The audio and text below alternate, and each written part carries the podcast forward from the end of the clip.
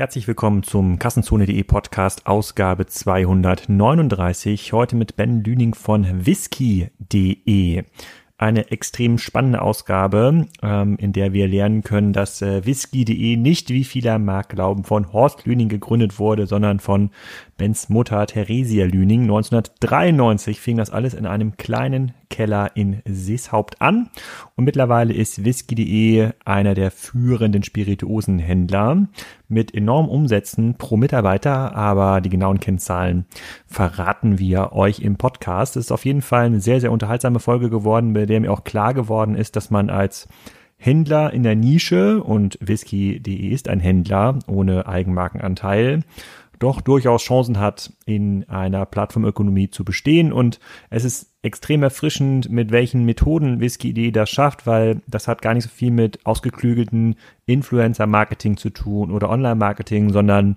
sehr, sehr stark im Bereich Content und ähm, tatsächlich Produkt. Damit hat sich Whisky.de in den letzten Jahren nach vorne gearbeitet und wächst schön weiter. An dieser Stelle möchte ich mich nochmal entschuldigen bei meinem letzten Podcast-Sponsor. Ich habe gesagt, es handelt sich um Adverti, dabei müsste es heißen Adverity. Das habe ich komplett falsch gelesen und auch falsch ausgesprochen. Ich habe noch mal den Link in die Show Notes kopiert. Ähm, die sind nochmal eine Ausgabe in den nächsten zwei, drei Wochen dabei. Da erzähle ich noch ein bisschen was darum. Aber erstmal sorry, dass ich das weder richtig lesen noch aussprechen konnte. Und äh, bevor wir in den Podcast einsteigen, wollte ich noch mal so ein kurzes Recap machen von den beiden großen Online-Konferenzen, die in den letzten Wochen stattgefunden haben, weil darüber auch sehr viel gesprochen wurde. Einmal die OMR und natürlich die K5 in Berlin. Berlin. Fangen vielleicht mal mit der K5 an. Die hat letzte Woche stattgefunden ähm, unter der Leitung von Jochen Krisch, dem Herausgeber von Exciting Commerce, ähm, mit dem Motto oder dem Leitmotiv Peak Amazon. Also hat Amazon seinen Handelszenit bereits erreicht bzw. überschritten. Darum gingen so ein bisschen die Vorträge und diverse Panels und da sind sehr, sehr viele spannende Sachen herausgekommen. Ich habe ähm, zum Programm und von der ganzen Konferenz eigentlich von allen Beteiligten, den Leuten auf der Bühne, den Leuten vor Ort, den Ausstellern nur Positives gehört. Es war relativ voll, sehr warm in Berlin mit 33 Grad, aber es ist sicherlich die Konferenz mittlerweile im deutschsprachigen Raum, mit der sich die meisten Händler, Hersteller und ähm, auch der ganze Dienstleistungssektor sicherlich zentral äh, versammelt und eine sehr, sehr hohe Relevanz hat und ist einfach ein extrem cooles Networking-Event. Ähm, ich werde zu dieser These Peak Amazon in den nächsten Wochen auch nochmal ein bisschen was schreiben. Das sind einige spannende neue Gedanken entstanden auf der Konferenz. An dieser Stelle auch nochmal Danke an Jochen Krisch und wir sehen uns sicherlich im nächsten Jahr bei der neuen großen K5-Konferenz in Berlin. Dann feiert sie nämlich zehnjähriges Jubiläum. Und das Gleiche hört man auch zur OMR-Konferenz, bei der wir als Aussteller mit Spiker dabei waren, ähm, die mit äh, 52 oder 53.000 Leuten natürlich ungleich größer war und eher einen Festivalcharakter hatte.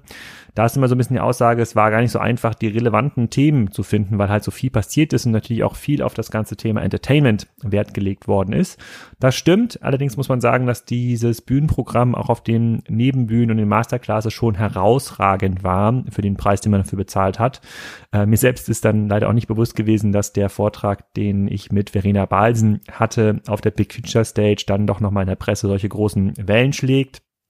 Aber das wissen die aufmerksamen Leser unter euch wahrscheinlich ähm, auch so. Ähm, aber auch diese Konferenz kann man ohne weiteres besuchen. Man muss nicht an dem ganzen Networking-Kram teilhaben, aber so funktionieren nun mal moderne Festivals. Ähm, es gab relativ viel Content auch rund um das Thema Commerce und Commerce-Technologie.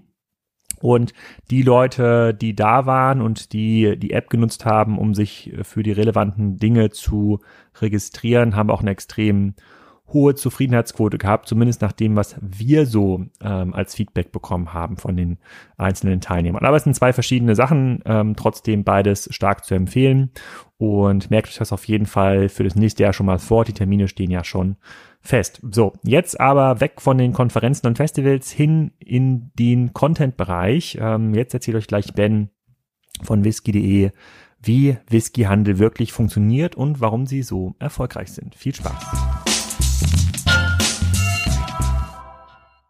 Ben, willkommen im Kassenzone-Podcast. Heute im äh, Super 8 bei Windham Hotel in München. Wir haben es leider nicht geschafft, äh, an euren Stammsitz zu fahren. Da waren die Termine heute zu eng. Aber erstmal vielen Dank, dass du dort bist. Ein heiß begehrter Gast für den Kassenzone-Podcast. Wir haben ganz viele Fragen bekommen. Da kommen wir gleich noch zu, zu sprechen.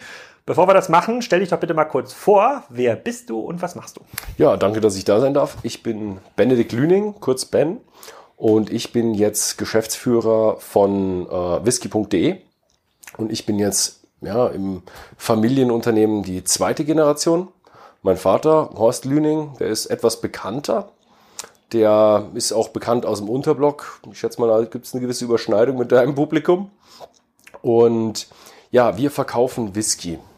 Ich gehe einfach mal ein bisschen auf whisky.de Genau, das wäre ganz cool. Also die, ich glaube tatsächlich kennen ganz viele Horst Düning aus dem mhm. YouTube-Kanal insbesondere. Genau, aus dem YouTube-Kanal, aus, aus, dem Unterblog. Aus, aus, dem Blog. Dann habt ihr, mhm. seid ihr durch eure Domain total bekannt, aber ich, ich, ich glaube, viele haben mhm. sogar schon mal bei euch bestellt. Ich habe im Office mal rumgefragt, da gab es mhm. tatsächlich einige Bestellungen, aber es wäre, glaube ich, mal ganz cool zu verstehen, was macht ihr da eigentlich? Weil euer Geschäftsmodell ist ja nicht YouTube-Blog äh, zu machen, sondern ihr verkauft ja Getränke. Im Grunde sind wir ein reiner E-Commerce-Händler für Premium Whisky. Also aller Whisky, der irgendwo ab 20 Euro anfängt, den kann man bei uns als Privatkäufer, Privatkonsument bei uns kaufen. Und wir haben da eine Riesenauswahl. Ich glaube, wir sind irgendwo bei 2000 verschiedenen SKUs, also 2000 verschiedenen Produkten, die man kaufen kann. Und das, unser Alleinstellungsmerkmal ist so, bei uns kriegt ihr alles über Whisky. Also wir spezialisieren uns wirklich auf Whisky. Bei uns gibt es keinen Gin, kein Korn, kein äh, Rum, sondern nur Whisky, aber dafür die volle Palette an Whisky. Und ja, wir sind äh, schon mittlerweile, würde ich mal sagen, in, in der Nische sehr groß, äh, mit 24 Millionen Euro Umsatz, aber nur deutschlandweit. Ähm, ich gehe ein bisschen auf, auf Geschichte mal ein, wenn es okay ist. Ja, das wäre super. Wann, ähm, wann, wann, seid ihr gestartet und war das schon immer unter whisky.de? Nein, wir sind nicht unter whisky.de gestartet. Als wir gestartet sind, sind wir unter The Whisky Store gestartet. Und das hat mh, hm, ja folgende Gründe. Also ich bin mit äh, ja 1993 bin ich in die Grundschule eingeschult worden. Und da hat sich meine Mutter gedacht, ja, entweder gehe ich jetzt irgendwo ja halbtags irgendwo an die Kasse zum Edeka oder ich mache mich halt einfach selbstständig. Und dann hat sie sich überlegt, ja, Olivenöl oder Schottland Whisky, weil sie da gerade eine Reise gemacht hatten, berufliche Reise, und da haben sie halt wirklich gesehen, oh, Whisky, das kennt man in Deutschland gar nicht. Im Empire ist Whisky schon jahrelang groß. Das ist einfach die deutsche Kultur, die sich zwischen den ja, Empire-Mächten und den Achsenmächten gebildet hat.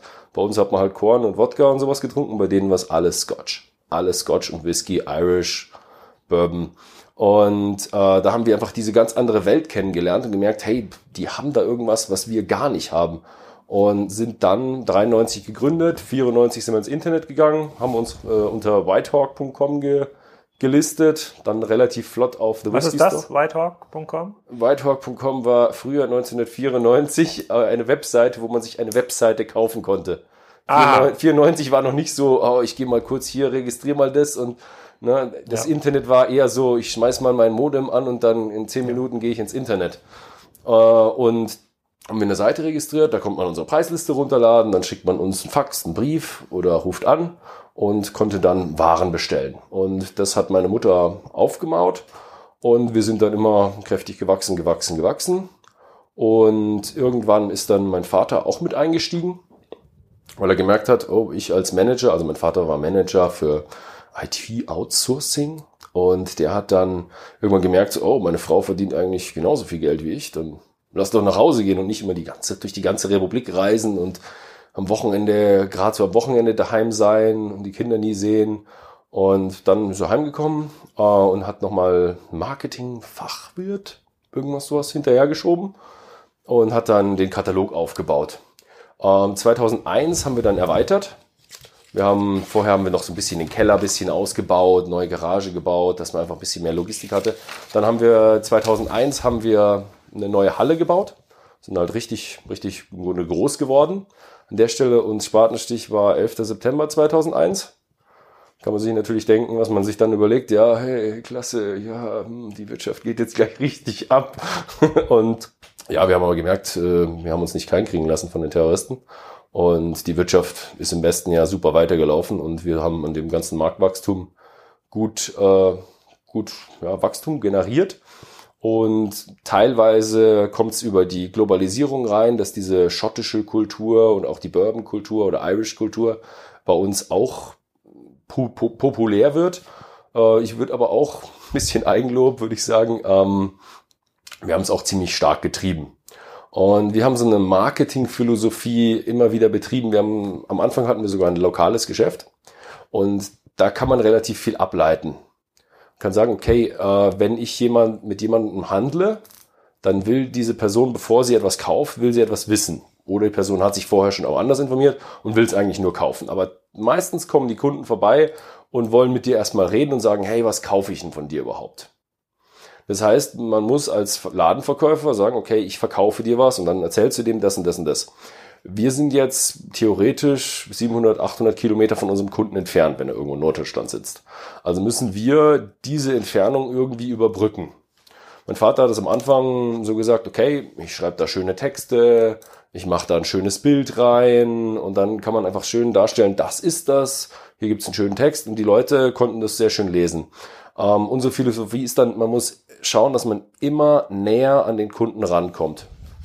Also äh, im Grunde, man nimmt man sich das Verkaufsgespräch, was man theoretisch hätte, am Ladentresen, wenn der Kunde sagt, oh, was ist denn da? Ja, probier doch mal. Oder äh, der kommt da und daher. Und dann haben wir irgendwann gesagt, wann war das? Äh, oh, jetzt muss ich lügen. 2007? Ja, 2007, glaube ich, war das. Oder 2006 habe ich dann zu meinem Vater gesagt, du schau mal her, hier gibt's so viele Leute auf YouTube, die da irgendwelche iPhones reviewen und dann den Leuten sagen, wie das neue iPhone so ist und die kriegen da Tausende von Aufrufen. Damals waren es Tausende von Aufrufen, heutzutage sind es Millionen. Und dann habe ich gesagt, du nimm dir doch einfach mal den Lagavulin, setz dich hin und nimm dir einfach die Kamera, die du da gekauft hast, die kleine und äh, erzähl den Leuten mal, worum es beim Lagavulin geht. Und dann hat er sich wirklich einfach ins Esszimmer reingesetzt, nicht so ein kleines Kärtchen aufgemacht, weil Videoeinblendung, ne, wo, wie macht man sowas? und dann hat er ein kleines Kärtchen gestellt und hat dann ein Video darüber gedreht, äh, wie denn der Whisky schmeckt, hat ihn dann auch probiert und ganz normal das Format, was bei uns auf dem whisky.de YouTube-Kanal am besten läuft, das einfach das Tasting-Video gemacht. War sehr peinlich, kann man immer noch als erstes Video von uns sehen. Wir haben es nicht runtergenommen. Ja, ich verlinke das auf jeden Fall mal, wenn, wenn ich mein Video hochlade. Ein, ja. ja, es ist, ich glaube, ich weiß gar nicht, 480p, also grausame Qualität. Und wirklich Wahnsinnssprüche drin. und das ist dann am Ende unser, unser ein Schritt bei uns gewesen, der näher an den Kunden rangegangen ist. Und da hattet ihr schon die Domain, whisky.de? Nee, da waren wir whisky24.de. Ah, okay. Die Domain whisky.de haben wir sogar, ich glaube, es war 2010 oder 2012 erst gekauft. Ach, so spät? So spät, ja. Und whisky.com, seit wann habt ihr das? 2014 war das. Ah, okay, und hatte das auch einen, hatte das auch einen ähnlichen strategischen Hintergrund, wie du es gerade erzählt hast, mit dem näher am Kunden sein, um den ähm, YouTube-Kanal umzubenennen, oder? Also der whisky.com war sogar der Einstieg für mich. Aber mein Vater hatte einfach, ja, wir sind, haben immer weitergewachsen, haben nie Schulden gemacht, wir haben ganz gut verdient, wir haben jetzt nicht irgendwo wahnsinnig expandiert und das war einfach eine Idee vom, vom Horst, der gesagt hat, okay, ähm, wir gehen hin und wir müssen irgendwo expandieren. Und wir haben gesagt, ey, in dieser Online-Werbung ist so viel Geld drin. Ähm, und wir haben so eine Seite, whisky.de, die ist riesig groß geworden. Äh, das können wir doch auch auf whisky.com machen. Äh, englisch sprechende Leute gibt es viel, viel mehr. Wir haben uns ein bisschen umgeschaut, welche Seiten es sonst noch gibt für Whisky. Die sind ganz nett, aber es gibt nicht so eine Seite, wo du sagst, das ist der zentrale, die zentrale Stelle, wo man alle Informationen bekommt. Und das haben wir als Ziel genommen. Wir sagen, okay, wir bauen whisky.com genauso aus wie whisky.de, bis auf den Shop, und verkaufen darüber dann Werbung. Muss ich ehrlich zugeben, ist nicht ganz so äh, gut, weil das Online-Werbegeschäft haben wir etwas verschätzt. Also was heißt, was heißt die, die, die Idee dabei war, ihr bietet Content an rund um das ganze Thema Whisky? Wir bieten Augen, Augen an. Also Leute, die äh, die diese whisky.com besuchen und sich anschauen und bilden Werbeflächen an. ah, okay, das war die Idee 2014. Weil ihr habt ja, wenn ich was bei dem OMR.com richtig gelesen habe, dafür drei Millionen Dollar für die Domain gezahlt. Was, mhm. Ich weiß nicht, woher die Statistik kommt, aber wohl in Deutschland oder als äh, noch eine der, der, teuersten jemals verkauften mhm. ähm, Domain ist. Ja. Und da war quasi als Ratio das Thema Werbung und mhm. sicherlich erstmal den Marktzugang äh, sichern für ein internationales Geschäft. Ja, äh, internationales Geschäft ähm, sind wir auch irgendwo jetzt mal so dran und überlegen uns, gehen wir mal leicht ins internationale Geschäft. Ähm, Whisky.com ist bis jetzt recht gut gel gelaufen, äh, weil ich habe es bisschen analysiert. Ich bin ins, ins Marketinggeschäft auch erst 2014 eingestiegen. Ich bin vorher war ich gelernter, also studierter Maschinenbauer und ich kann auch sehr schön Sitze entwickeln, also Autositze. Aber ja, ich bin dann in dieses System reingekommen, habe mir Sachen angelernt und Google Analytics und Webmaster Tools und wie sie alle heißen, was man braucht, um eine Webseite hochzuziehen. Und mittlerweile sind wir bei der Webseite äh, bei 250.000 Sitzungen im Monat. Also ich weiß nicht, kennt ja, SimilarWeb ja, wahrscheinlich, ja. Hm. Kennt, kennen die meisten hier. Das ist ein sehr tolles Tool, was ich immer nutze, immer wenn du schaust, hey, wie groß ist eigentlich der, der mir gerade eine E-Mail geschrieben hat? Webseite angucken, draufklicken, schauen, wie, wie groß ist er. Also wir sind da gut gewachsen. Also am Anfang hatte die, glaube ich, die Seite 30, 40.000 im Monat und jetzt sind wir auf 250 hochgekommen. Ist schon relativ gut, aber die Geschichte ist, wer Werbung monetarisieren, wenn man sich die, die Werbemarken von, von Axel Springer, also vom Bild oder was es da noch für Seiten gibt, Spiegel und all die anschaut, äh, diese TKPs, die die da verlangen, äh, können sie, glaube ich, nach meiner Meinung nur machen, weil die Verbindungen haben, da irgendwelche Leute können kennen oder so. Das sind ja Listen-TKPs in der Realität. Klar sind Listen-TKPs, äh, aber auch wenn man ein Zehntel von dem TKP kriegen würde, von 70 Euro verlangen die für 1000 äh, Tausender Kontaktpreis. Wenn er für sieben bekommen würde, wäre auch Wahnsinn. Aber und, und, und warum und warum warum verkauft ihr dann nicht äh, Whisky über Whisky.com? Ich meine, das wäre auch das, also wenn man jetzt von außen naiv draufkaut, dann okay, ihr habt einen Handel mhm. auch unter Whisky.de aufgebaut, ist erfolgreich, ist mit Content mhm. groß geworden, dann wäre doch das, da wäre doch total klar zu sagen, naja, wenn ich dann noch eine Domain habe, dann erreiche ich damit vielleicht ein internationaleres Publikum, mhm. verkaufe ich denen auch Whisky. Ähm, Whisky, wir hatten mal Whisky europaweit verkauft, ähm, verk verkauft, verkauft, ja doch. Ähm, aber wir sind eingebremst worden, weil es rechtlich sich geändert hat mit der Brandweinsteuer. Mhm. Und ich glaube mittlerweile, es gibt sehr viele Leute, die einfach ins Ausland verkaufen und ja, Steuerbetrug betreiben. Machen wir nicht. Ähm, wir sind gerade ein bisschen eruieren, wie das aussieht mit den ganzen Steuern und äh, überlegen uns auch mal irgendwann ins Ausland zu gehen. Also ihr verkauft eure 24 Millionen Euro Umsatz kommen zu 100 Prozent mit dem Online-Shop und zu einem sehr großen Teil aus Deutschland. 99 Prozent. Und, was ist die Ratio dahinter, zu sagen, okay, ich, obwohl ihr ja mit dem Thema Whisky sicherlich äh, äh für, für das Thema äh, beim, beim Schnapsthema eine ganz, ganz große Rolle spielt, zu sagen, naja, Gin und Korn, das ist so weit weg. Also ich würde es verstehen, mhm. wenn man da jetzt nicht nochmal eine Schottlandreise mitverkauft oder eine, eine, Ahnung, ein paar Oliven, die man mitverkosten kann. Ähm, aber das ist doch jemand, der sich für das Thema interessiert und vielleicht ein bisschen offener mhm. ist, der ist doch im Funnel, würde der vielleicht auch einen Rum kaufen, einen teuren oder auch einen teuren Korn. Ja, ähm, ich, ich bin immer hin und her gerissen. Ähm, wir sprechen einmal auf der Seite Branding, auf der anderen Seite Performance Marketing. Wenn man das von, von so weit betrachtet sagt, sieht man, okay, das ist eine tolle Plattform, da könnte man noch andere Sachen verkaufen. Ähm, wir betreiben mittlerweile ein sehr starkes Branding. Das, das, die URL whisky.de ist schon ein Kernstück unserer Marke. Wenn man sich irgendwas merken kann, okay, worüber ging's denn da? Whisky. Und dann musst du nur noch ein .de dahinter setzen. Das ist sehr, sehr, sehr einprägsam. Also wir sind auch überall, setzen wir immer unsere Marke whisky.de ein, damit man sich's merken kann. Mhm. Branding. Ähm, man kann natürlich eine generische Marke aufziehen, auch nicht schlecht, irgendwie ATU oder BMW oder was auch immer. Ähm, aber wir sind, haben gesagt, okay, bei uns ist das Produkt steht im Vordergrund und das gibt uns leider auch einen gewissen Rahmen, wo wir sagen, wir wollen an den Stellen noch gar nicht raus, weil das unser Branding stören würde. Mhm, okay, also dann für den, dann für die naiven äh, äh, Trinker unter uns. Die meisten haben vielleicht jetzt das letzte Mal ein Gin-Tasting gemacht und sind dort quasi in den Markt so ein bisschen reingerutscht. Äh, ähm, wie, wie muss man diese äh, Whisky selektieren? Du hast jetzt schon, du hast so ein paar Begriffe in den Raum geworfen. Es gibt irgendwie mhm. Bourbon, es gibt Scotch. Kannst du da mal so eine Art, wie sieht dieser Baum aus? Also was gibt's da eigentlich und worauf also, konzentriert ihr euch am Ende? Whisky ist im Grunde ein in einem Eichenfass oder einem Holzfass gelagerter Malzbrand. oder Getreidebrand. Ähm, und dann gibt's verschiedene Unterarten. Wir haben einmal ganz groß Scotch, also schottischen Whisky. Den kann man unterteilen in Blend und Single Malt. Single Malt ist der Premium, bei dem es 90 Prozent bei uns geht. Ähm, das ist ein Malzbrand, also ein Getreide, was gemälzt wurde, also angekeimt wurde, was dann sehr viel Zucker enthält statt Stärke. Der wird dann ein Stückchen süßlicher und die werden alle in Eichenfässern gelagert. Und da gibt's dann auch noch eine große Unterscheidung. Das ist dann getorfter und nicht getorfter. Also einmal gibt's diesen süßlichen, milden, theoretisch auch manchmal mit Sherryfässern, ja, Space Side sind es, Highlander. Und dann gibt's den Peated, also getorft. Da wird das Malz, wenn es getrocknet wird, weil man keimt es mit Wasser und dann trocknet man's, da wird das Ganze mit Torfrauch getrocknet. Und dieser Torfrauch ist sehr, sehr rauchig.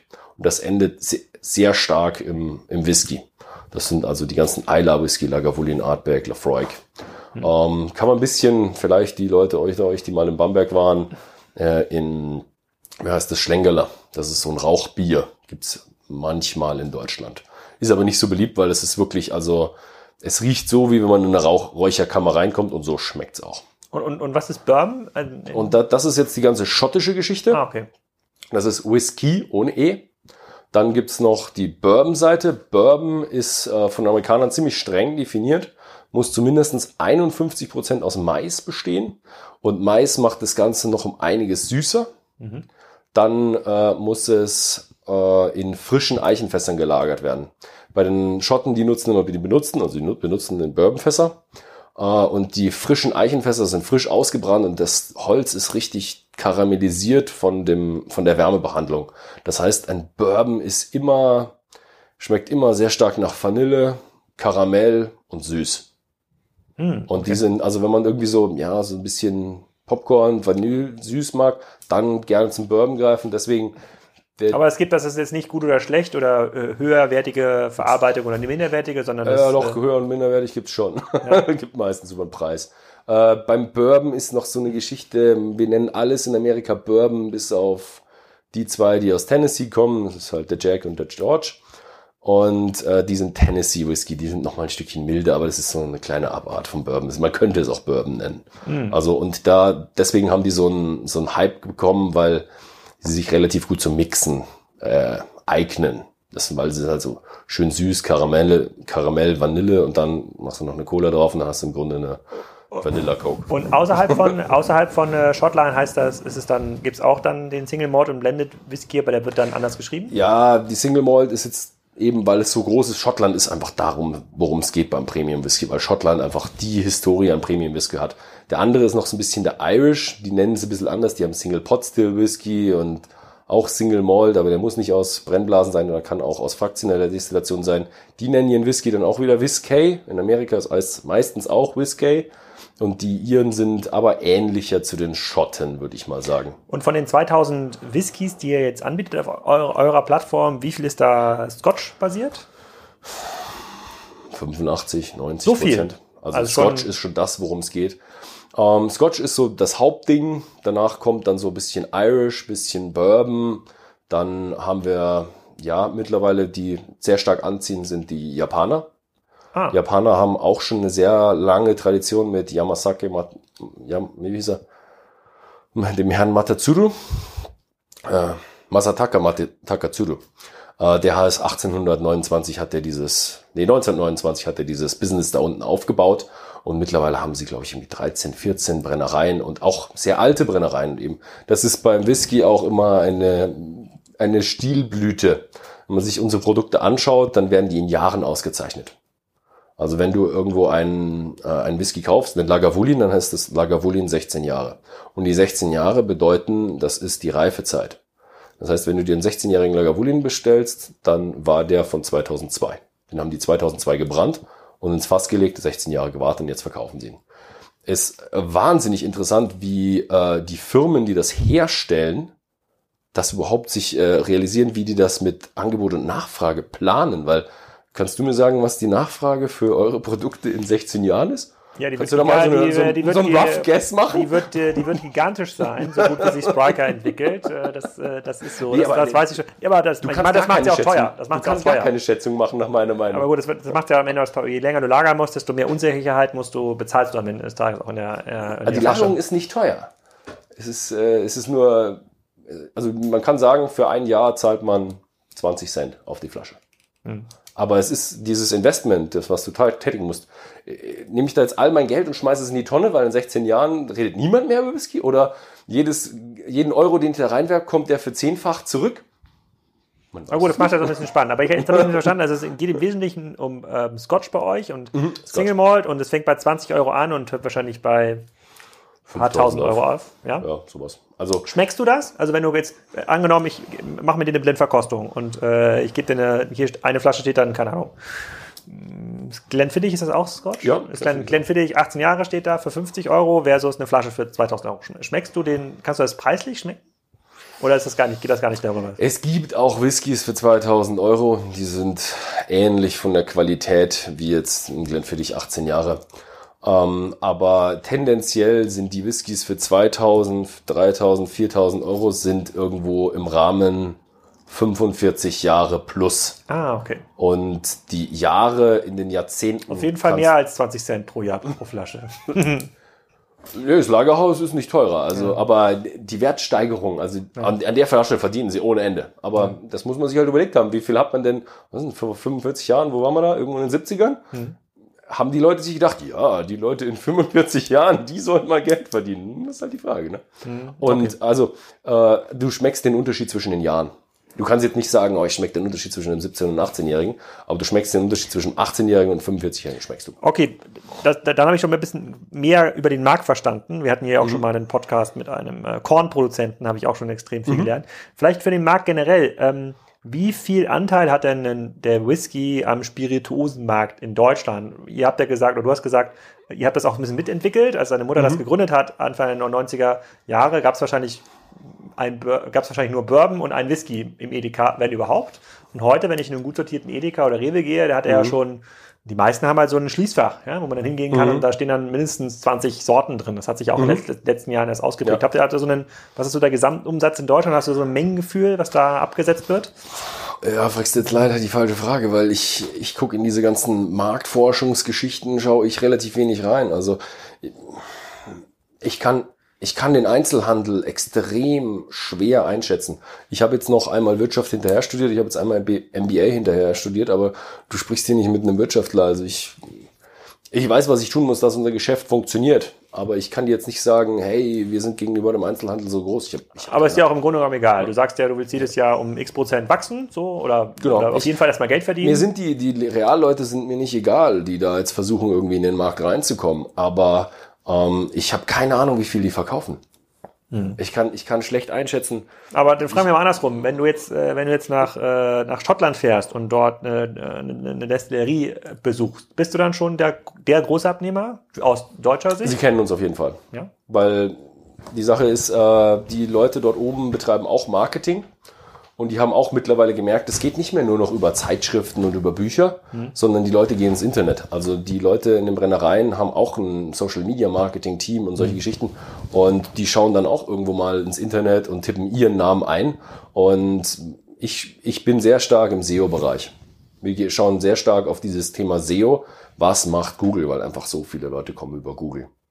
Und da, da gucke ich einfach, dass ich äh, A mit meinen Bildern, B mit meinen Videos und C mit meinen Texten weit oben komme. Und Shop-Artikel natürlich. Okay, dann reden wir mal ein bisschen konkreter genau über diese Kunden, wo die eigentlich herkommen und wo die vielleicht auch in den letzten Jahren hergekommen sind. Es gibt ja, gibt es also, wo kommen die Kunden her?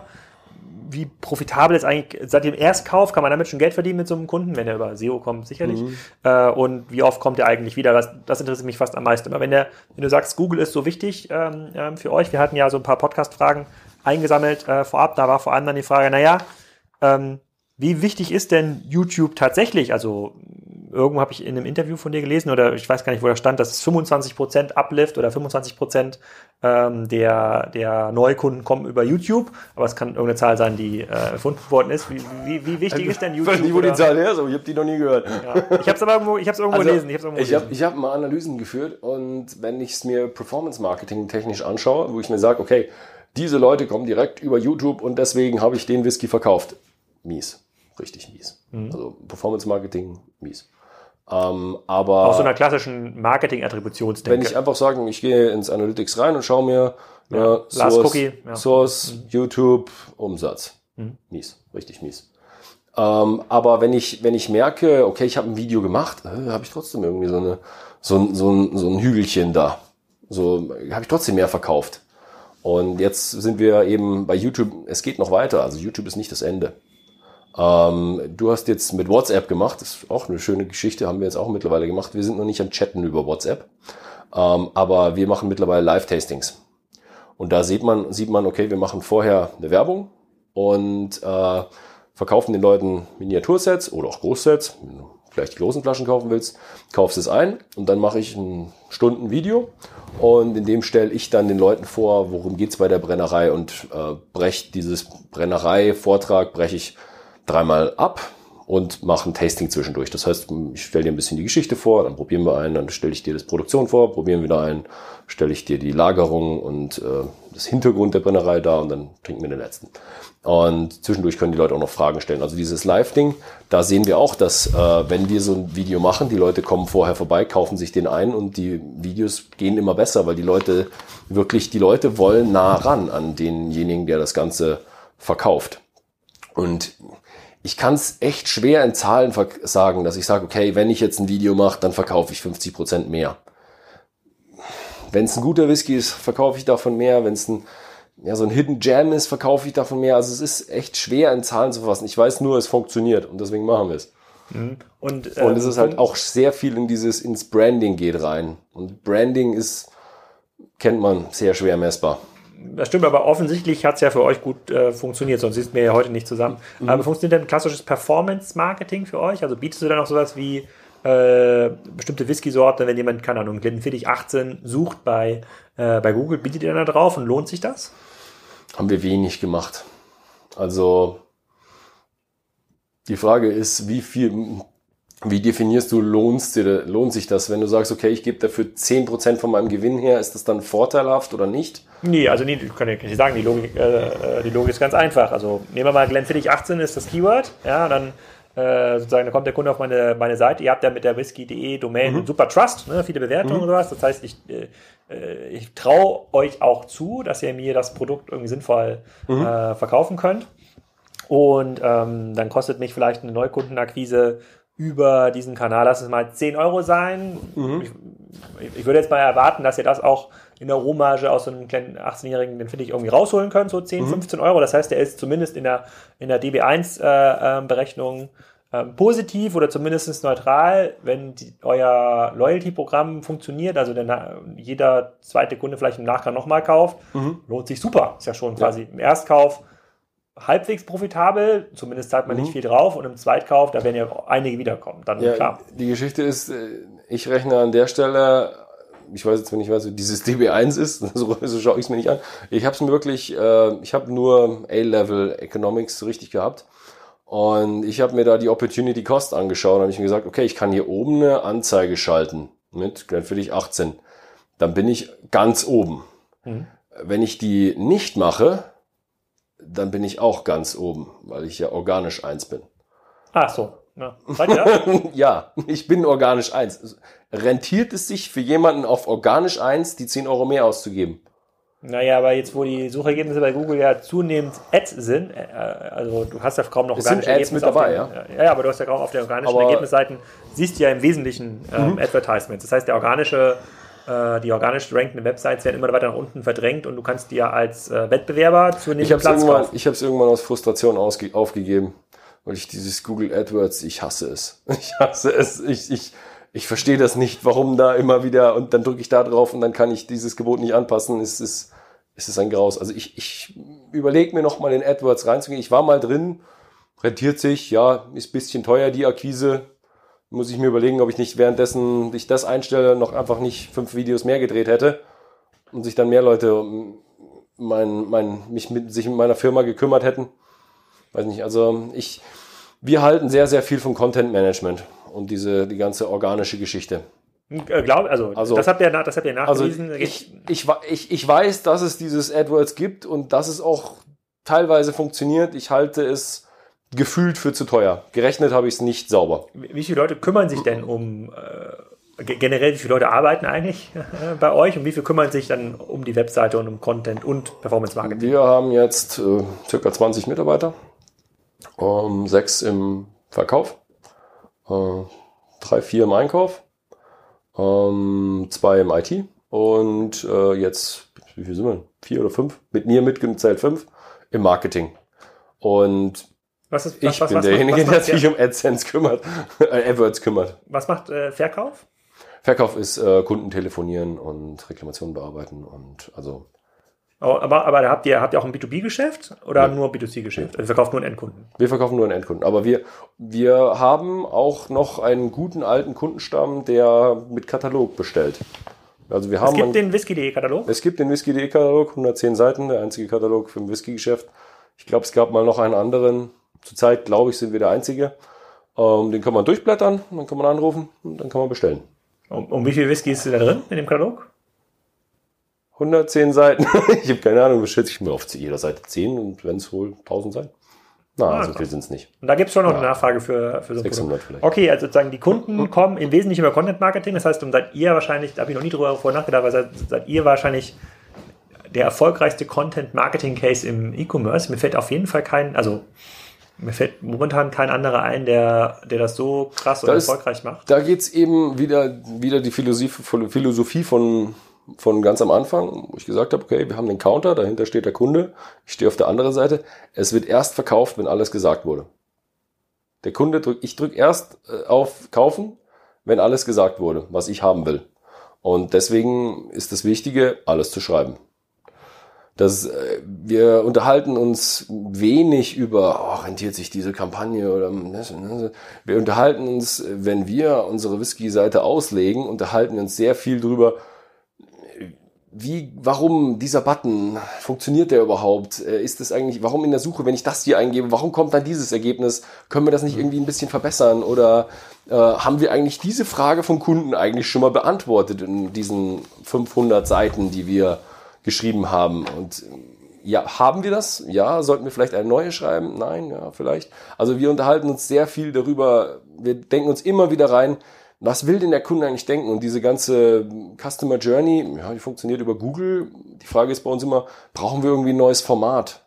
Also so, so die Geschichte, ähm, sollen wir mal bei Instagram mitmachen? Wir haben jetzt gerade Instagram aufgemacht. Dieses WhatsApp-Geschichte, funktioniert unsere E-Mail noch? Ja, sie funktioniert noch. Ähm, YouTube, äh, sind wir da noch zeitgemäß? Sollen wir auf 4K einsteigen? Machen wir dabei 360 Grad Videos mit 3D? Solche, solche Themen gehen bei uns eher, eher durch den Kopf, als zu sagen, hey, wie kann ich Geld ausgeben, um Kunden reinzuholen? Hm, ja, macht Sinn. Also ich glaube, viele Unternehmen werden sich freuen, wenn sie in so einer Lage wären oder, ähm, oder würden gerne in so eine Lage ähm, kommen. Es, äh, so eine Lage ist äh, extrem viel mit Arbeit verbunden.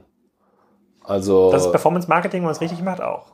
Natürlich, natürlich, natürlich. Also das ist hier die große Scheibe. Aber du sagst halt, du sagst halt, in welche Richtung gehe ich? Die, die, die, fünf Leute, die du hast, setzt du lieber ein dafür, dass äh, 20 Stunden am Tag Content produziert wird. Video oder Text ist erstmal ja. egal, als dass sich da 20 Stunden Leute im AdSense-Account rumschlagen mhm. und ja. nochmal den, letzten Cent raus optimieren. Okay, ja. ich ver verstehe ich, verstehe ich, mhm. verstehe ich. Ähm, der äh, bei dem, was verdient man mit dem Produkt?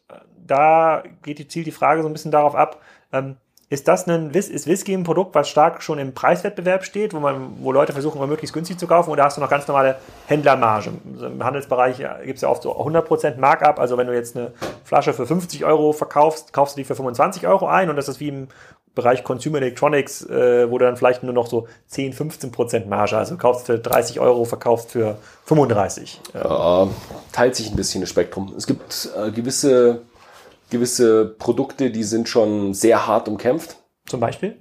Äh, die, die immer im Real stehen. Ah, okay. Ja, da gibt es einen Preiswettbewerb, einen richtigen. Da gibt es einen richtigen Preiswettbewerb. Und dann gibt es natürlich noch, wie im Wein, auch ja, Vintage und sehr, sehr spezielle Sachen. Da teilen wir uns den Markt halt mit 15 anderen Händlern und da sind Margen noch dahinter. Aber ich würde die Margen als nicht so, so extrem einsetzen. Also wir, ich habe mir öfters überlegt, ob wir irgendwann mal sagen, okay, sollen wir mal irgendwo zum Film gehen oder zum Fernsehen gehen. Mm, und so hoch sind die Margen nicht, mhm. dass sich das rentieren würde. Oh, gibt es viele Produkte, die ihr exklusiv handelt in Deutschland? Exklusivprodukte sind so eine Geschichte, da sind wir letztes Jahr eingestiegen. Zu unserem 25-jährigen Jubiläum haben wir gesagt, okay, schreiben wir mal die Lieferanten an, ob sie uns mal irgendwas 25-jährige Jubiläumsabfüllung machen würden. Haben wir viel gemacht, war auch sehr schön, hat sehr positives Feedback gegeben und das ist auch ein Thema, wo wir uns in, in Zukunft äh, stärker damit beschäftigen werden. Das ist auch echt eine schöne Geschichte, weil man einfach ein bisschen Feedback kriegt. Wir wissen, wir, wir kennen unsere Kunden. Wir, ich kriege die ganze Zeit E-Mails von Kunden und hier schreibt noch einer einen Kommentar. Mittlerweile nervt es mich, weil wir so viele verschiedene Kanäle haben. Ähm, äh, was soll ich sagen? Aber wir wissen, was die Kunden ungefähr haben wollen und können damit auf die Lieferanten zugehen. Und macht es für so einen, in, in, in, dem, in dem Sektor, in dem du tätig bist, macht es Sinn, über Eigenmarken nachzudenken, also über den Whisky.de Whisky, oder macht das gar keinen Sinn, weil das zu aufwendig ist oder die Beziehung mit den Lieferanten kaputt macht? Es gibt eine ganze Menge Eigenmarken, aber wenn man sich die Historie vom ähm, Whisky-Geschäft anschaut, dann hat das Ganze 1824 ist das Brennen in den Highlands legal geworden. Vorher war das alles ja, hemdsärmelig, ey, du konntest noch nicht mal bisschen was brennen. Ähm, und das ist dann irgendwann so in den 50ern, 1850ern, ist es dann, äh, hat es angefangen, sich Marken aufzubauen. Vorher war es einfach, ich brauche Alkohol. Und da ging es dann irgendwann los mit, ähm, wie heißt's, Dewars war einer der ersten. Der gesagt hat, ich nehme jetzt meinen Namen, schreibe den auf eine Flasche drauf und mische da was zusammen. Und das hat sich alles hochgeschaukelt, hochgeschaukelt und die ganzen Single Malls, also von einer Brennerei, also Markenwhisky wie Glenfiddich, Single Malt Marke, äh, die waren damals alle so ja, ein bisschen unten angesiedelt. Ne? Was will ich denn von der Brennerei? Ich brauche den schön zusammengemischten Bluders. Und der Einzige, der es ein bisschen geschafft hat, war McKellen. Der ist beim Shackleton auf die Expedition an den Südpol gegangen. Und äh, die ganzen Blends sind damit hochgekommen. Johnny Walker, Dewars, Shivers Regal. Die waren damals viel größer. Da gab es noch White Horse und ganz, ganz viele, die im Empire richtig groß geworden Richtig große Namen im Empire. Und das ist 80er, 90er alles ziemlich zu Brüche gegangen. Dewars, Shivers Regal und äh, Johnny Walker haben überlebt. Das heißt, so diese Eigenmarken sind ein bisschen zurückgegangen und mittlerweile stehen die Brennereien Single Malt eher im Vordergrund. Aber es macht keinen Sinn für dich, eine Whisky.de Brennerei selber zu betreiben und dann ich einfach meinem, mehr Margen zu verdienen. Ich habe in meinem MBA habe ich meine Masterarbeit über den einen, wie heißt's, Business Case oder wie nennt man es? Ja. Business Plan habe ich geschrieben, wie man eine Whisky-Brennerei eröffnet. Und? Das habe ich gehabt, 1,7 Invest und Kommt auf an, wie viele Jahre du warten willst. Ja, okay. Gut, verstehe ich. Dann, dann fehlt uns noch ein bisschen die, die dritte Komponente und zwar, wie loyal sind, äh, sind die Kunden. Also wenn es diese Produkte überall gibt und dann der Kunde vielleicht einen, bleiben wir mal beim Glenfiddich 18. Nehmen wir mal an, das ist jetzt irgendein spezieller Whisky. Hat er bei euch entdeckt und dann kauft er, ihn, dann trinkt er ihn vielleicht in einem Monat, zwei Monaten, drei Monaten, weiß ich nicht, was eure Erfahrung ist, aus warum kommt er zu euch zurück? Also warum sucht er nicht, fängt er nicht nochmal an zu suchen bei Google? Mm, ja, die Sache ist, wenn er bei Google sucht, kommt er wieder zu uns zurück. Ja, das stimmt. Ja, da, da, schließt sich das, da, da schließt sich das Thema Content-Strategie doch, äh, ähm, doch nochmal sinnvoll ab. Aber ja, ähm, warum kommt er zurück? Äh, weil er vielleicht A, bei uns schon einen Account hat und sich die URL relativ leicht merken kann. Ne? Weil, ach, wo war ich denn da? Das war irgendwas mit Whisky. Ach, whisky.de. Das ist halt easy zu merken.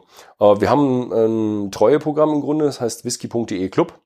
Kostet 50 Euro, da kriegt man eine Flasche im Wert von ja, 40 Euro, 45 Euro und man kommt, bekommt 5% Rabatt auf alle Produkte bei uns im Shop. Also Leute, die öfter bei uns einkommen, kaufen, können sich eben diesen Club kaufen.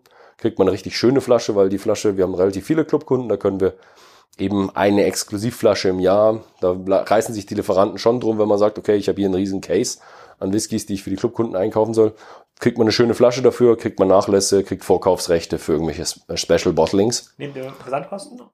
Äh, ab 50 Euro frei. Mhm. Und ähm, ja, deswegen kommen die Leute zurück. Und auch, weil sie einfach ge gesehen haben damals, ah, der hat mich gut beraten. Mhm. Weil ja, beim Whisky ist, ist es Geschmackssache. Und an der Stelle musst du dich eigentlich schon informieren drüber und musst dir überlegen, okay, was esse ich denn gerne irgendwo? Dann kannst du dir sagen, okay, die Geschmäcker schaue ich mal, ob ich die finde oder ähm, auch natürlich eine gewisse Lebensgeschichte. Wenn der irgendjemand sagt, oh, Glenfiddich, dann will der sich vielleicht mal über Glenfiddich was durchlesen. Finde bei uns eine tolle Brennereiseite oder kann sich ein Video anschauen oder die Bilder anschauen. Äh, wenn, ich war gerade bei, äh, bei Zoo Plus, ähm, das haben wir heute auch aufgenommen, den Podcast, der müsste auch schon gesendet worden sein, wenn die Leute das jetzt hier hören. Die haben ja eine unfassbar hohe äh, Wiederkaufrate. Also die meisten mhm. Kunden waren schon mal Kunden. Ist das bei euch auch so? Also habt ihr über 50 Prozent eurer Kunden, kanntet ihr die schon vorher oder ist es doch eher so ein Neukundengeschäft? 50 Prozent haben wir nicht. Wir sind ein Stückchen drunter. Also also unsere Kunden, wir rechnen, ich habe da eher so Richtung Halbwertszeit geht's in der Richtung, Richtung, wo wir sagen, okay, alle wie viele Jahre ist unser Kundenstamm von den Altkunden würde sich halbieren, wenn wir jetzt keinen neuen Kunden bekommen würden. Da sagen wir irgendwo, was waren das, weiß ich gar nicht mehr so, drei, fünf Jahre irgendwo so in Richtung. Also wir, an der Stelle gibt's, es ist nicht so ein, so ein extremes Geschäft, sondern ich würde uns als moderat sehen. Vielleicht liegt es auch daran, dass ich jetzt irgendwo was ist denn, von meinem Standpunkt... Ein durchschnittlich guter Kunde, ein durchschnittlich guter Bestandskunde, der mindestens zweimal kauft. Wie oft kommt der im Jahr? Eher zweimal, dreimal, fünfmal? Also ein guter Kunde kommt zehnmal. Zehnmal im Jahr? Ja. Hm. Aber das gibt Abstufungen. Manche kommen dreimal im Jahr, manche kommen fünf. Okay, trotzdem würde ich da gerne nochmal bei der, bei der Loyalitätsfrage nochmal noch mal bleiben, weil... Ähm, wenn du sagst, ihr habt jetzt nicht unfassbar viele exklusive äh, Whiskys, ähm, dann bist du ja dem Problem ausgesetzt, theoretisch, hm, Problem, dass die, dass unsagbar großes, also 2000 verschiedene Whiskys findest du schwer. Das stimmt, das stimmt. Aber, aber, aber nehmen wir mal an, äh, nehmen wir mal an, Glenfiddich macht keinen guten Vertriebsjob. Vielleicht müssen die jetzt gerade haben, haben sich ein bisschen verplant und müssen im nächsten Jahr echt äh, noch ein bisschen mehr abschlagen und nehmen dann auch mal Händler ins Programm, die vielleicht nicht so zuverlässig sind. Diese Händler suchen sich ja demnächst günstigsten Absatzkanal. Das kann auch Amazon sein. Ne? Und versuchen das Produkt mhm, dann klar. so günstig wie möglich. Hauptsache die Palette geht weg. Solange er ein bisschen was mit verdient, wird die Palette so schnell durchgeschoben, wie mhm. es geht. Das heißt ja, der Kunde, der vergleicht, ne, der bei euch vielleicht ein Whisky auch mit dem 5% Rabatt gefunden hat, könnte ja sein, dass der den für nochmal 10% günstiger auf dem Amazon oder wo auch immer, auf, einem, auf Ebay zum Beispiel äh, findet. Mhm. Erlebt ihr das? Gibt es diese Gefahr oder sind die Brennereien, sind die Brennereien solide aufgestellt beim Thema Distributionsmanagement? Es gibt, es gibt Brennereien, die, die machen einen guten Vertriebsjob und Brennereien, die machen einen schlechten Vertriebsjob. Wie sie sich zu uns verhalten, so verhalten wir sich zu, zu denen. Also es ist jetzt nicht so, dass wir sagen, hey, in dem Newsletter irgendwo, wenn, also wenn uns irgendeine Marke schlecht behandelt, müssen wir diese Marke eben in unseren Werbekanälen nicht so stark bepreisen. Hm. Also wenn irgendwo sich eine Marke einfach, die, dann, einfach dann, irgendwo sagt, die geht jetzt irgendwo total, macht nur noch mit dem Real und hat Exklusivdinger mit dem Real oder was auch immer. Gibt's jetzt nicht, aber theoretisch, dann würden wir einfach sagen, hey, dann in den nächsten fünf Newslettern kommt die nicht mehr rein. Ja. Oder er schiebt die Palette auch ein bisschen günstiger vom Hof. Ja, weniger gerne.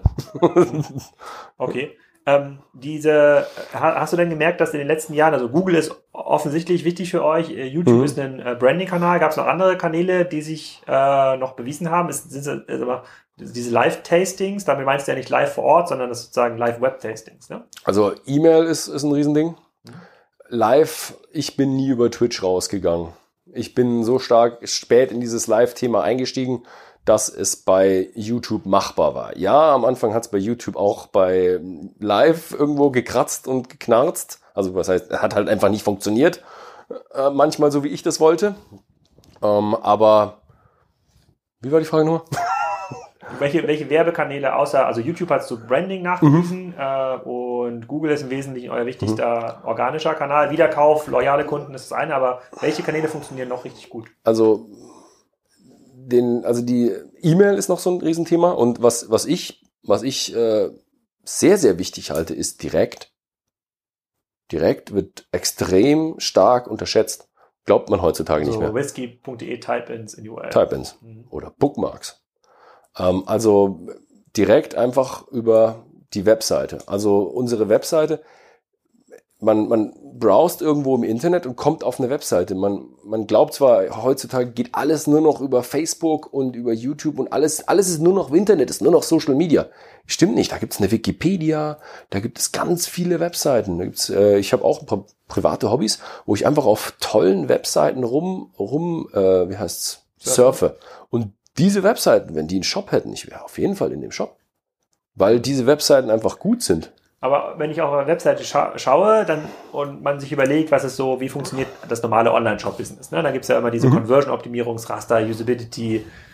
Sagen wir mal so, eure Webseite folgt diesem modernen Rastern gar nicht. Sieht jetzt nicht aus wie salando.de, sondern ist jetzt mhm. sehr, sehr contentlastig. Sieht teilweise so ein bisschen alt aus, also ohne mhm. jetzt jemand an, angreifen äh, äh zu wollen. Das sieht, äh, sieht aus wie eine Webseite, die schon vor zehn Jahren äh, gemacht worden ist.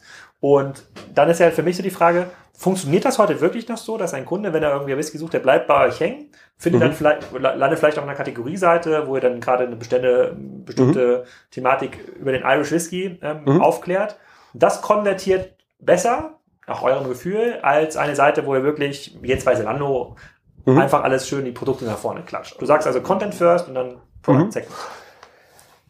Die Sache ist, ähm, wenn ich jetzt mir so einen Zalando-Schuh anschaue, dann ist Schuh, gibt für manche Leute ist Schuh ein Hobby, ja. Aber für mich ist das ein Gebrauchsgegenstand. Für manche Leute ist äh, ein Auto ein Hobby. Für mich ist es ein Gebrauchsgegenstand. Mhm. Also gut, ich habe mittlerweile auch ein Auto als Hobby. Ähm, aber auch ein Tesla oder? Nein, ein Chrysler von 67. Ah. Ähm, und die Sache ist, wir gehen nicht auf die Leute, die sich einen Gebrauchsgegenstand, die sagen, ich brauche jetzt einen Whisky und ich kaufe mir jetzt den Whisky, sondern für die Leute ist es ein Hobby. Das heißt, die haben Freizeit und die sagen, ach, ich schaue jetzt erstmal und, und stöbern und lesen sich durch und an der Stelle möchte ich sie schon bei mir haben. Und dann, wenn der länger bei mir war auf meinem YouTube-Kanal, sich irgendwie Videos angeschaut hat oder sich irgendwo Artikel bei mir durchgelesen hat, dann sieht der oben rechts immer, hey, da gibt's einen Shop. Warum sollte er noch woanders hingehen? Aber misst du dann sowas wie Conversion Rate oder optimierst du dann Conversion Rate? Also alle. Ich vertraue mittlerweile Google nicht mehr. ich glaube diesem Google Analytics nicht mehr. Ich habe da schon so viele Fehler gefunden. Das ist ja quasi nach, nach den neuen äh, DSGVO auch gar nicht mehr so einfach als Messtool, äh, aber grundsätzlich mhm. geht man geht ja davon aus, dass so gute Online-Shops erreichen mehrere Prozentpunkte. Ich, ich kümmere mich weniger um Conversion Rate, die schaue ich mir schon auch an, so ist es nicht. Aber ich kümmere mich weniger um die Conversion Rate als um die Bounce Rate. Oder ah, okay. die Verweildauer oder die Seiten pro Sitzung. Mhm. Seiten pro Sitzung, Verweildauer äh, und Bounce Rate sind für mich ausschlaggebender als Conversion Rate. Das ist nicht schlecht, das ist ein bisschen die Kassenzone-Logik, also von meinem Blog oder dem Podcast. Sozusagen, ich messe, äh, ich messe ähm, auch tatsächlich Konsumzeit pro Monat über alle Kanäle hinweg. Mhm. Also je mehr Leute, je mehr Stunden pro Monat sich äh, die Menschen mit Kassenzone auseinandersetzen, desto wahrscheinlicher ist es, dass, ich mich, dass sie mich irgendwann mal anrufen. Das machst du ja quasi ähnlich. Also du guckst dir einfach, mhm. klar, der Umsatz muss irgendwie schon kommen. Ihr habt ja da 24 Millionen, machen sie, ja von der, machen sie ja nicht von alleine. Äh, da müssen schon ein paar Kisten rausgeschickt werden jeden Tag. Ähm, aber das heißt, du guckst, je mehr Content du kreierst auf der Webseite oder im YouTube-Kanal, mit dem Leute interagieren können, je mehr Zeit sie mit euch als Marke verbringen, desto wahrscheinlicher ist es, dass auch ein Whisky bei euch kommt. Mhm. Mittlerweile ist ja auch bei YouTube, ich glaube, du kennst es wahrscheinlich, du hast ja auch einen YouTube-Kanal, in YouTube Analytics ist nicht mehr Aufrufe ganz vorne. Mittlerweile ist Wiedergabezeit ganz vorne. Ich habe noch nie in YouTube Analytics reingeguckt. Was? Ja, Wichtig. ja, aber YouTube ist ja auch der, das ist ja der Restekanal hier bei äh, Podcast, äh, Ach so, okay. So, das, das, der Podcast, der Audiokanal ist viel äh, ja, das, das Thema muss ich sagen, das habe ich vernachlässigt bis jetzt. Aber es kommt ja noch, da reden wir nachher. Das ist bei mir so eine Frage, wenn, wenn ich sage, okay, gut, du hast jetzt hier in deinem, in deinem Podcast, hast du, es geht schon sehr stark, es ist jetzt egal, ob ich jetzt hier meine Haare so stark gekämmt habe oder nicht, für die ganzen Leute, die zuhören. Wenn ich jetzt irgendwo sage, ich mache ein Brennerei-Video, da habe ich jetzt mittlerweile relativ viel investiert da rein. Also die neuen Brennerei-Videos, die jetzt dann in einem Monat rauskommen. Ähm, ich bin kurz vor Fernsehniveau, würde ich mal sagen. Also ich muss noch irgendwo ich muss wahrscheinlich nochmal eine Rhetorikschulung machen oder sowas.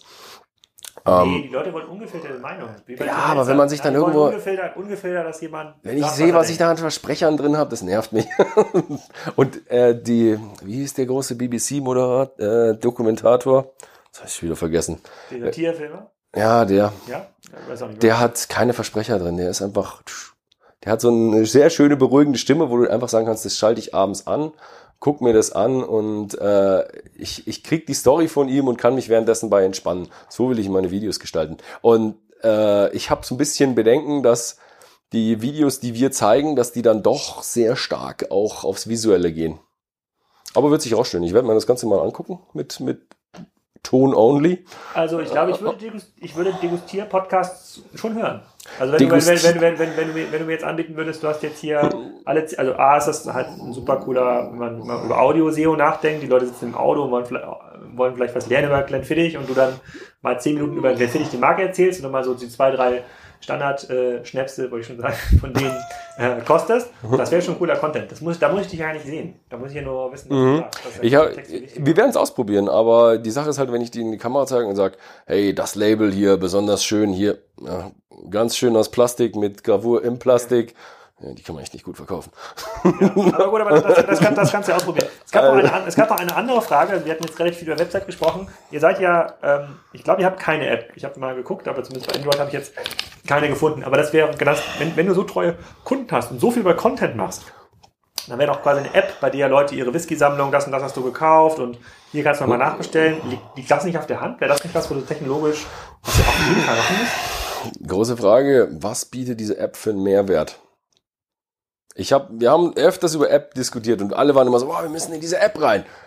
Was tut diese App? Machen wir so eine reine Shopping-App? Warum, warum dann nicht responsive Seite?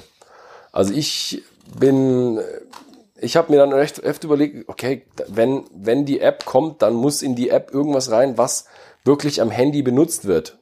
Und am Ende wäre das ein Spiel gewesen. Ich kann mir nichts anderes vorstellen, was man auf, sein, auf einer Whisky-App tun könnte. Okay, passen, pass mal auf. Es hören ja relativ viele Leute, die Whisky, also wenn ihr Whisky Ideen trinken, Whisky trinken und wahrscheinlich auch Ideen haben, sozusagen, wenn ihr euch bei Ben meldet, äh, äh, eine tolle Idee habt, dann setze ich sie um. Für eine, für eine App, der, äh, der, der, der, macht, der macht das auf jeden Fall.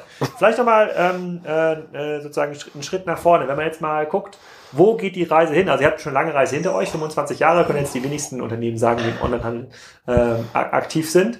Ähm, sozusagen der Ben in zehn Jahren, ja, sozusagen, was ist, was war so das Kernthema? Glaubst du, dass ihr in zehn Jahren schon groß international aufgestellt seid? Glaubst du, ich hoffe es, also, doch die eigene Brennerei? Ich glaube, die eigene Brennerei wird es nicht. Wer für drei Millionen die Whisky.com Domain kaufen kann, kann für 1,7 Millionen auch eine Brennerei machen. Ja, ich, bei Brennerei habe ich nur das Gefühl, ähm, ich habe jetzt doch sehr viele Brennerei-Videos schon gemacht und mittlerweile kenne ich mich schon aus, wie was muss man einkaufen, was muss man, äh, wie heißt's, meld, äh, schroten an Mühle und was muss man dann machen. Ähm, ich habe nur schon noch das Gefühl, dass hinter Whisky machen doch noch eine ganze Menge dahinter steht, weil es doch ein, in Edinburgh ein fünf Jahre Destillationsstudium gibt. Und ich habe da noch das Gefühl, dass in der Chemie der Brennblase, wie kommt aus der Brennblase der Geschmack raus, den ich haben will?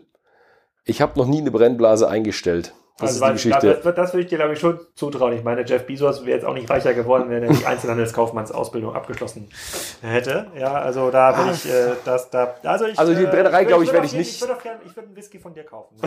okay. Ja, ich weiß nicht, also ich, ich habe es mir schon überlegt. Ähm, ich, ich bin relativ viel am Whisky probieren.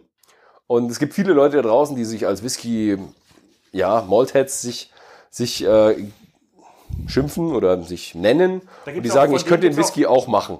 Ich glaube, den Whisky blenden würde ich mit, ja, wohl, da war ich, ja, ja doch, ich glaube, ich würde es mir schon zutrauen. Es wird bei mir wahrscheinlich nur extrem lange dauern, bis ich sagen würde, okay, jetzt habe ich ihn gekriegt. Und ein, äh, wie heißt Richard Patterson machte so, ja, genau so habe ich ihn. Ähm, aber Blenden würde ich mir schon zutrauen. Die Frage ist, äh, ist der Blendmarkt noch so groß? Richard Patterson ist wer? Ist Richard Patterson ist einer der großen Nasen im Geschäft. Und mit Nasen meine ich der... Internationale Horst Lüning, ja? Ja, ja. Also im Geschäft ist er, im, in der Nische ist er bekannter als Horst Lüning. Hm, okay. Weil es also, doch noch viel auf Schreiben ich gibt. Fasse zusammen, ich, also ich, ich, find, ich, fand ich glaube, wenn du sagst Zukunft in, im, in dem Geschäft, ähm, ich glaube, dass es alles viel mehr convenient wird und das mobil noch stärker wird. Wir sind irgendwo jetzt bei 60 Prozent. Ich weiß nicht, ich glaube im, im, YouTube sind wir schon bei 70 langsam. Ich glaube, es wird noch mehr convenient. Ich glaube ich glaube zum Beispiel an diese ganzen Google und Alexa Voice Geschichten. Ich Glaubst du?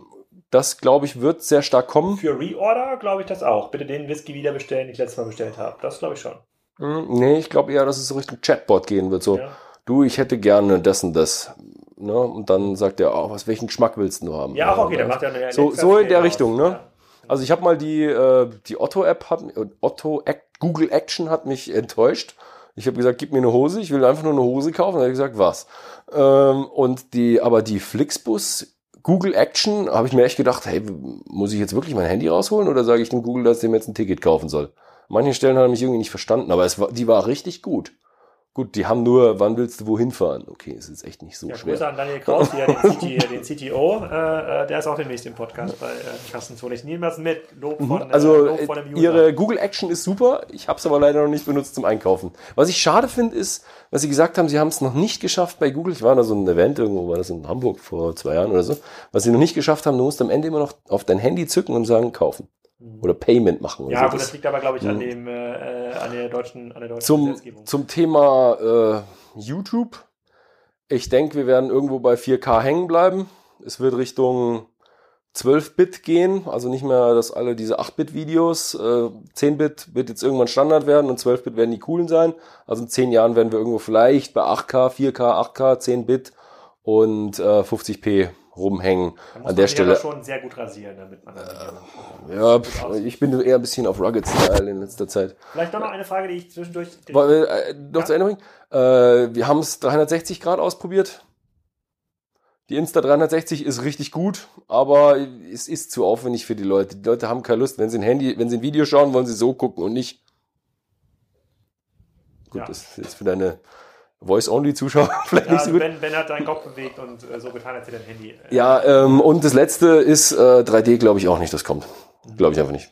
Okay. Und, und Whisky-Influencer oder, oder Likör-Influencer. Gibt sowas? Kannst du Instagram, gibt es Instagram-Stars? Es gibt viele Instagram-Stars, die für das Thema Alkohol stehen. Das ist schon nachdenke. Aber, Ey, ganz ehrlich, ich bin jetzt bei Instagram bin ich noch relativ neu. Ich habe Instagram, ich habe mich einen Tag habe ich investiert ich habe es nicht geschafft, meine Instagram-Seite mit meiner Facebook-Seite zu verknüpfen, aber ich habe es geschafft, mich für äh, Instagram Shopping anzumelden und wurde abgelehnt. Keine, ja. kein Alkohol. Okay, das, das sage ich, äh, glaub, der ein oder andere von Instagram hört ja auch zu, dann sollte der Ben auf jeden Fall mal frei. Äh, nee, es, es steht in Instagram AGBs drin, kein Alkohol verkaufen. Punkt. Du darfst äh, auf Facebook Alkohol verkaufen, du darfst aber Bilder. darf man auch bei Instagram dann noch keine äh, Alkohol. Äh, Bilder darfst du reinmachen. Aber Produktplatzierung vielleicht nicht. Ja, kaufen nicht. Also dieses Instagram Shopping, nur Instagram Shopping schließt es aus. Alles andere darfst du bei Facebook. Warum auch immer. Mhm. ähm, Instagram Influencer, ich kenne keine Insta Instagram Influencer. Ich weiß, ich kenne sie leider nicht. Ich weiß nicht, wer das macht. Ich, keine Ahnung. Da kommen im Nachgang, da, da gibt es schon den einen oder anderen, aber für das Thema Alkohol weiß ich Aber wenn nicht, da die nicht keinen Shop-Link einfügen, verstehe ich nicht, was sie tun sollen. Ich habe keine die könnten whisky.de anpreisen, aber genau, die mal. Das, das in, in, ihrer, in ihrer Biografie ganz oben bei Instagram fügen Könnte man so machen. Ähm, ich habe mir öfters überlegt, ob ich nicht mit den, den freien Whisky YouTubern mal zusammenarbeite. Gibt's eine Menge. Also da gibt's öfters. YouTube ist eigentlich nur eine Mutfrage, wo du sagst, ich setze mich mal vor die Kamera und fange an zu reden. Wenn man meine ersten Videos anschaut, ich kann sie nicht mehr sehen. Es ist schrecklich. Es ist schrecklich. Ja, die verlinken wir auch. Direkt neben, direkt neben dem Link äh, zu dem ersten Video von deinem Vater mit 84. Bitte nicht. Äh, Super, Ben. Vielen Dank für die mhm. vielen Auskünfte. Es war sehr offen. Ich glaube, wir haben jetzt haben nicht jede kleine Frage geschafft, aber ich fand es super spannend, wie der rangeht. Es mhm. gibt ja noch wirklich große Potenziale. Glückwunsch zur Nummer 1 im Bereich Content Marketing in Deutschland. Das hat, glaube ich, so keiner mhm. äh, bisher aufgebaut. Und ähm, das hört sich auch nach einer sehr, sehr goldenen oder wie man im Whisky-Bereich sagt, bernsteinfarbenen Zukunft an. Vielen Dank. Ja. Vielen Dank. Ich hoffe, ihr bestellt die nächsten Whisky jetzt auch auf whisky.de und in der nächsten Woche könnt ihr euch freuen auf Melvin und Hamilton, eine extrem spannende Schuhmarke aus Paris und Heidelberg, mit der ich darüber diskutiere, wie man Schuhe heute online handelt und äh, wie man seinen direkten Absatzanteil ähm, steigern kann in der Plattformökonomie und welche Plattformen überhaupt eine Rolle spielen für so eine Schuhmarke wie Melvin und Hamilton. In den Folgewochen hören wir dann noch Momox, EMP, Ralf Dümmel, ähm, eTravely, also sind re relativ viele spannende Gäste noch in der Pipeline bei Kassenzone und ich wünsche euch erstmal allen einen schönen Pfingstmontag.